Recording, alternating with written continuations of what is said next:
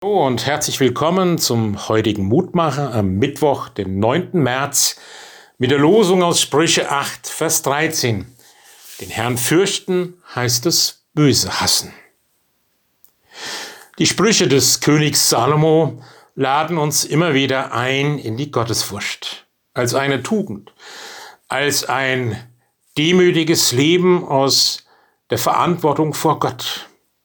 Und wer in Ehrfurcht vor Gott lebt, in Dankbarkeit vor seiner Güte und Zuwendung, vor seiner Liebe und Gnade, der kämpft auch gegen alles, was verkehrt und böse ist in seinem Leben.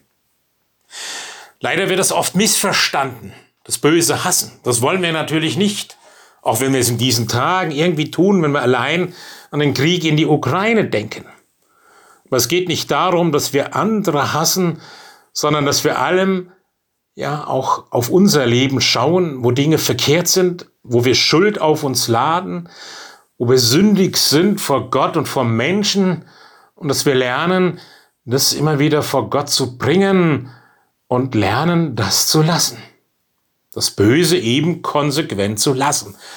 Das ist mit diesem weisen Wort gemeint vom Hassen. Gott über alle Dinge fürchten, lieben und ihm vertrauen hat diese Konsequenz dass unser Glaube kein verschleuderter Glaube ist, sondern ein Glaube, der für die Liebe und für die Versöhnung und für den Frieden brennt.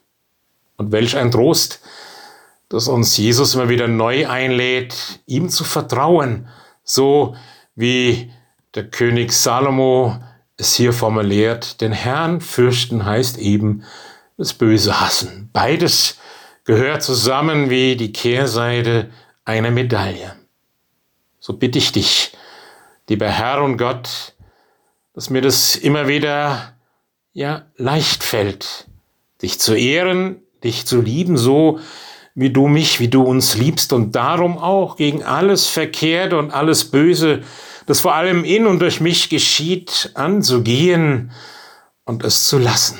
Gib mir Kraft und Weisheit dazu, ohne andere da in eine Schublade zu stecken, sondern vor allem auf mich zu schauen und auf das, was ich tun und lassen kann. Danke, dass du mit deinem Geist und mit deiner Liebe dabei bist und mich stärkst, auch an diesem Tag. Amen. Es grüßt Sie, Ihr Roland Friedrich Pfarrer.